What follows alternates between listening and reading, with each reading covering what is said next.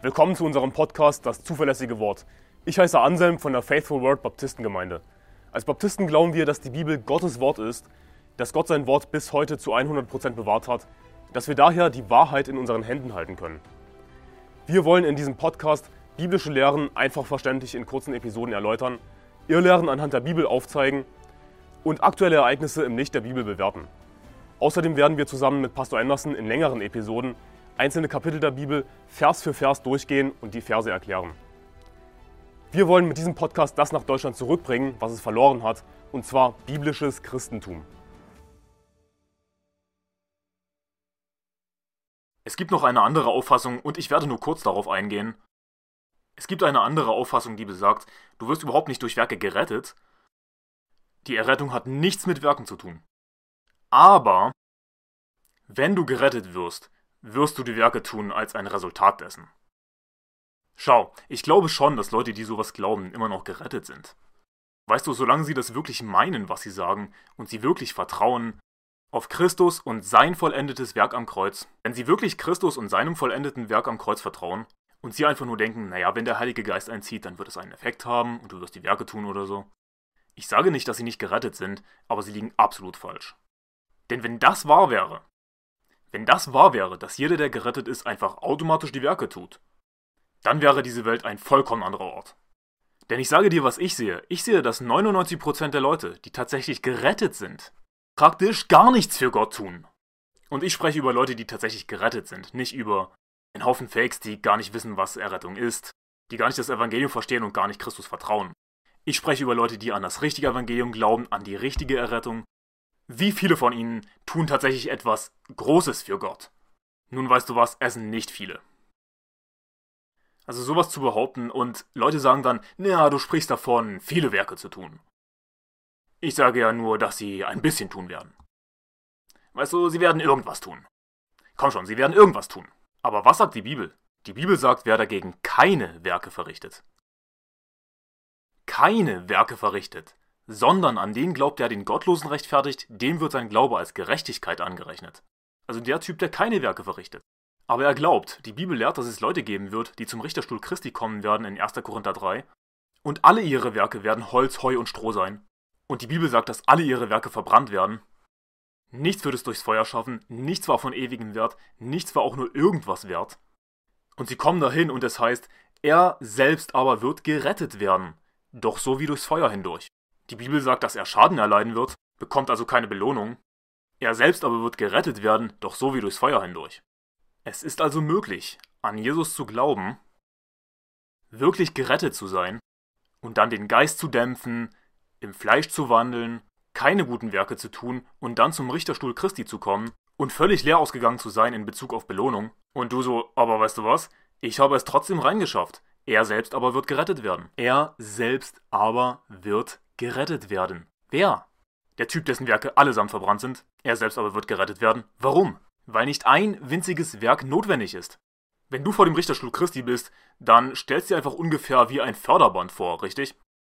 Ich schleppe alle Werke heran, die ich in meinem Leben getan habe, und dann lasse ich sie auf das Förderband plumpsen. Und das Förderband macht, pff, es verbrennt einfach alles, richtig? All das Holz, Heu und Stroh löst sich einfach in Rauch auf. Und was dann herauskommt, sind die Dinge, die es durchs Feuer schaffen. Das Gold, das Silber, die kostbaren Steine. Denk mal darüber nach. Sagen wir, ich lege alle meine guten Werke drauf, alles, was ich in meinem ganzen Leben getan habe. Und es läuft durch, es wird abgefackelt, ein ganzer Haufen davon war nichts wert, war nicht von Bedeutung, hat nicht gezählt. Und dann gehe ich zur anderen Seite, sammle es zusammen, okay, das ist es, wofür ich eine Belohnung bekomme. Alle verstanden? Das ist eine Art Gleichnis dafür, eine Illustration. Natürlich wird es nicht wirklich so sein, aber das ist es, was Gott nutzt, um es uns zu erklären auf unserem Level, dass wir es verstehen. Okay, was ist, wenn du durch dieses Ding gehst und es verbrennt einfach praktisch alles? Und dann bleibt einfach nur wie ein winziges Goldflöckchen übrig. Weißt du, wer von euch hat schon mal ein Goldplättchen kostenlos bekommen, einfach so? Und du so, oh, das ist so cool, aber weißt du, es ist so dünn und leicht, es ist praktisch wertlos. Bei der Homeschooling-Konferenz haben sie welche ausgegeben und die Kinder waren richtig begeistert über diese Goldplättchen. Also stell dir einfach vor, stell dir einfach vor, Gabriel oder wen auch immer, Weißt du, und er nimmt eine, eine dieser winzigen Lupen, die Geologen nutzen, richtig? Und du so, warte, warte! Denn erst ist er kurz davor zu sagen, keine Belohnung. Er ist kurz davor, eine Null zu schreiben und du so, warte! Weißt du, du gibst ihm die Lupe und er geht dahin und er so, du hast recht. Da ist ein winziges, du hast tatsächlich irgendwas richtig getan. Du hast tatsächlich, du hast tatsächlich etwas erreicht. Und du so, ja, ich bin gerettet. Ja, ich komme in den Himmel. Woo! Ist es so? Nein. Hier ist das Ding. Es kann nichts auf der anderen Seite herauskommen. Du kannst zu 100% mit leeren Händen dastehen. Und was sagt die Bibel? Wird aber jemand das Werk verbrennen, so wird er Schaden erleiden. Er selbst aber wird gerettet werden, doch so wie durchs Feuer hindurch. Es ist möglich, einfach nur in den Himmel zu kommen, aufgrund der Gnade Gottes, auch wenn du gar nichts getan hast. Gar nichts in Bezug auf irgendwelche guten Taten danach, okay? Es gibt sowas, die Bibel lehrt das. Und schau. Soll das heißen, dass wir keine guten Werke tun sollen? Nein, denn die Bibel sagt, dass wir erschaffen sind zu guten Werken, die Gott zuvor bereitet hat, damit wir in ihnen wandeln sollen. Gott hat einen wundervollen Plan für unser Leben. Er hat Werke für uns, die wir erreichen sollen.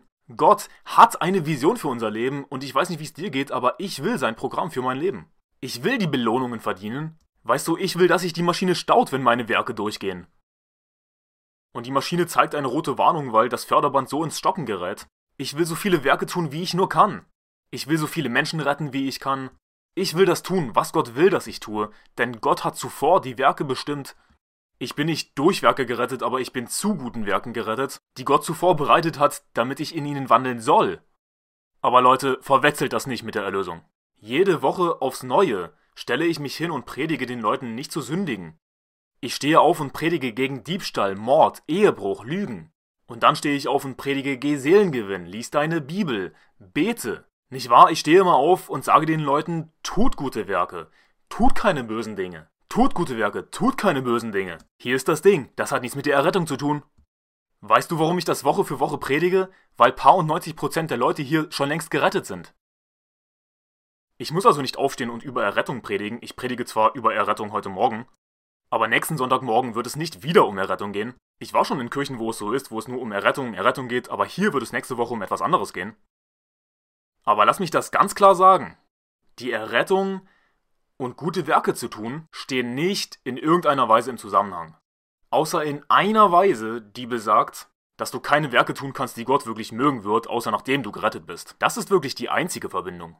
Wenn ich nicht gerettet bin, wird nichts, was ich tue, Gott gefallen. Sobald ich gerettet bin, kann ich tatsächlich etwas tun, was Gott gefällt. Aber dieses Werk hat nichts damit zu tun, dass ich irgendwie meine Errettung kaufe.